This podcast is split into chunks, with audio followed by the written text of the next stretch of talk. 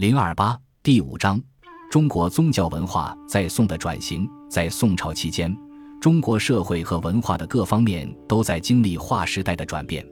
这些改变意义重大，足以使人们把由唐到宋的过渡视为中国早期帝制时代与晚期帝制时代的分水岭。朝廷的权力不断加强，动摇了早期帝国时代由世家大族主导的政治秩序。精英阶层的内部流动性也因此得到提升，经济上的扩张带来了大量积累的财富，对财富的占有又意味着社会分层的加剧。儒家思想重新夺得了统治阶层中文人学者的拥戴，与此同时，佛教则完成了其在中国社会文化中的磨合。城市的发展。商人和工匠阶层的迅速扩大与印刷术的传播，创造了社会和文化层面的新机遇。在这些机遇的促进下，生机勃勃的市井文化得以形成。上述所有进展都重塑了宗教生活。在这些变化中，影响最为深远的是华夏文明的中心从北方黄河流域转移到南方长江流域。从安史之乱至十一世纪初。北方地区在内战和草原游牧民族入侵的冲击下，逐渐走向衰落。在七百五十年时，中国人口有三分之二居住在北方地区，但到一千一百年，南北的人口比例发生倒置，且直到今天，南方的人口密度依然比北方大。一一百二十七年，女真人攻占了包括整个黄河流域在内的北方地区。在这一事件发生之后。南方地区的重要性便发展到了最高点。残存的宋氏皇族在杭州，也就是大运河的南端，重新建立了朝廷，延长了宋朝的国祚。南宋期间，汉人的疆域极少，扩展至长江北岸。一千二百七十六年，南宋覆灭，随之而来的是在时人看来比女真人入侵更为耻辱的沦陷。蒙古人入主中原，并建立了元朝。大批人口迁至南方边地，并对当地进行了开发。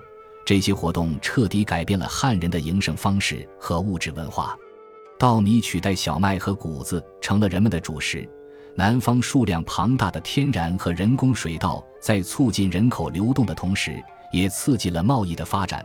南方的物产如茶叶、蔗糖、瓷器、丝绸以及稍后的棉布等，引起了新产业与新型消费模式的出现。城镇以史无前例的规模迅速发展，商品的流通范围因此得到扩大，从土地占有和商业活动中获得大量财富也因此成为可能。这一新趋势不断改变了人们的社会经济生活，对中国的宗教文化也产生了深刻影响。经济变化还带动了社会秩序的全面转型。自汉代以来，一直控制中国社会与官府的豪强巨氏，在唐王朝崩溃之后，也丧失了政治和经济特权。多数世家大族都未能适应逐渐兴起的市场经济，而且科举考试成为官员录用的主要途径。通过官职世袭维持社会地位的做法，因此不再可行。中古时期氏族阶层的瓦解，巩固了中央的专制权力，并扶植了乡贤士绅的发展。后者的社会根基在地方社会，而不是国都，就像昔日的士族一样，士绅通过收取地租、投资教育以及阶层内联姻来获取社会地位。但自此以后，精英阶层的权利在空间层面受到了更大制约，通常只局限在地方社会。虽然士绅阶层展现出了惊人的韧性与稳定性，但不管在国家还是地方层面。科举结果的变化无常，都杜绝了氏族社会的再生。此时，中国在空间层面也经历了深刻改变，其后果之一便是江南地区，也就是从临江的南京南至靠海的宁波的长江三角洲南半区，成了帝国经济的心脏地带。虽然在大分裂时期，南京已经是多个南方政权的都城。但长江三角洲的经济潜力，直到来自北方的移民于唐末宋初大规模抵达当地，才开始获得充分开发。人力的大量注入使开发土壤肥沃的沼泽成为可能，高产的水稻种植业也因此获得了发展。三角洲上纵横交错的沟渠，最初为排干沼泽而修建，但它们也是当地贸易与航运的动脉。南方，尤其是江南地区的水运成本也因此十分低廉，大大促进了城乡交流和地区间贸易的发展。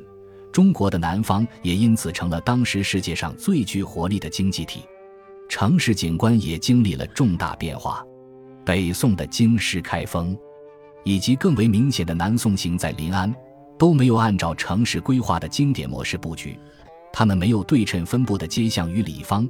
也没有界限明确的市集或城乡范围，在宋朝的城市中，坊与市之间不再被方墙隔离，人们在行动上的高度自由，使集市和手工艺人汇聚的街巷遍布城墙内外，城郊也分布着大量船坞、货站、旅社、酒肆、底店。除了行在临安，南宋的其他城市如平江府、建康府、扬州、明州等，也一直是重要的行政区域。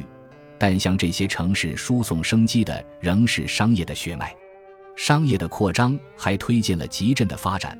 集镇中只有很少或者甚至没有官府人士，集镇主要涌现在大运河扬州至杭州河段的两侧，或者沿长江三角洲上交叉分布的其他航运通道分布。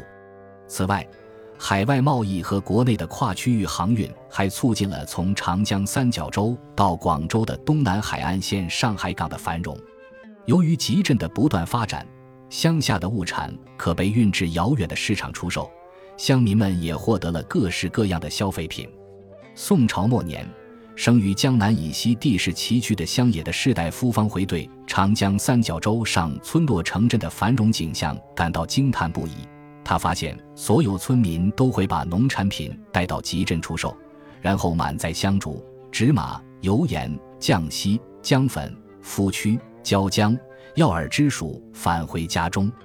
引人注目的宗教物品香烛，以及位于清单第二项的祭祀用品纸马，共同揭示了一件事：城镇和商业对于乡下的宗教和经济生活而言十分重要。当然。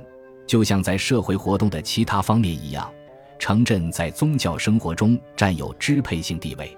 杭州、苏州、宁波在当时都以市内和郊区修建的宏伟寺庙为荣。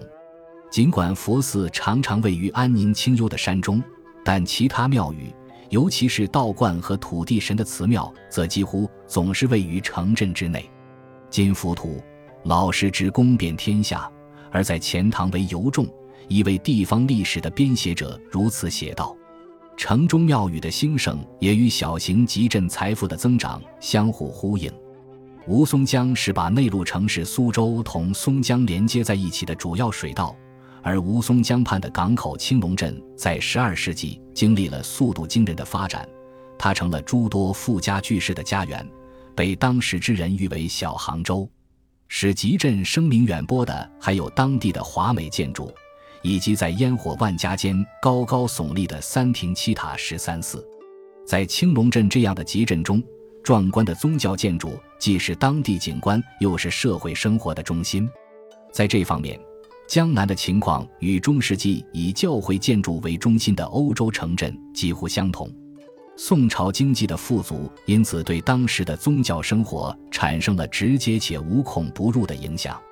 历史学家们的一个常见结论是：随着宋朝经济的繁荣发展，当时的人们愈发坚信凡人可以操纵神灵，且可以以此掌握自己的命运。韩森曾经提出，经济的商业化重塑了宋朝的宗教版图。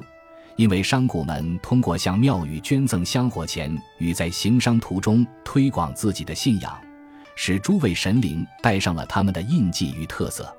姜士斌同样指出，城隍庙自晚唐以来的大量涌现与商贾的资助有着直接关系。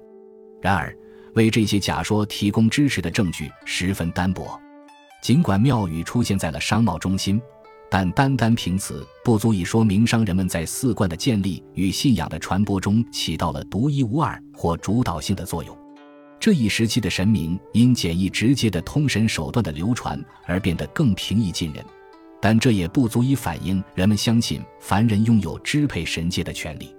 然而，我们可以较有把握地推断，此类通神手段是因人们对个体命运的焦虑而产生。在这种焦虑感的驱使下。人们不顾一切地寻求神力的相助，希望以此在一个竞争日益激烈且变化莫测的社会中寻得安定。杜德桥对戴夫编写的民间故事集《广义记》进行了重构，我们可以从中一瞥宋朝社会文化巨变发生前夕的通俗宗教世界。在戴夫讲述的故事中，几乎每一个都涉及对有形世界与无形世界间界限的突破。尤其是生死之界的跨越，一个贯穿全书的突出主题是，用于规范与无形世界交往的机制与实践，如葬礼、祭祀、孝道等，无法完全抑制不合规则的越界行为。世间处处都有妖魔鬼怪，个体在远离属于文明世界的家园与城镇的冒险旅程中走得越远，就越有可能碰到他们。在《广义记》中。家园被描绘为一座在众多家宅之神的帮助下抵御邪魔入侵的堡垒。这些家宅之神各自司掌着不同的空间和时间。天界的上神们显得遥不可及，就像人界的帝王一样，他们极少关注子民们的苦难。为使自己在可能发生的与致命邪灵的遭遇中具备抵抗能力，一般人只能求助于咒语。符箓等掌握在宗教职业者手中的秘法，《金刚经》《心经》等广为流传的佛经、密宗祈祷文、道教符咒、祈拜观音菩萨等防止邪鬼侵袭的手段，既属于普罗大众，又属于僧人道士。祭典体系的通俗化进程在戴夫的时代已经开始，这种趋势成了宋朝宗教文化的典型特征。本集播放完毕。感谢您的收听，喜欢请订阅加关注，主页有更多精彩内容。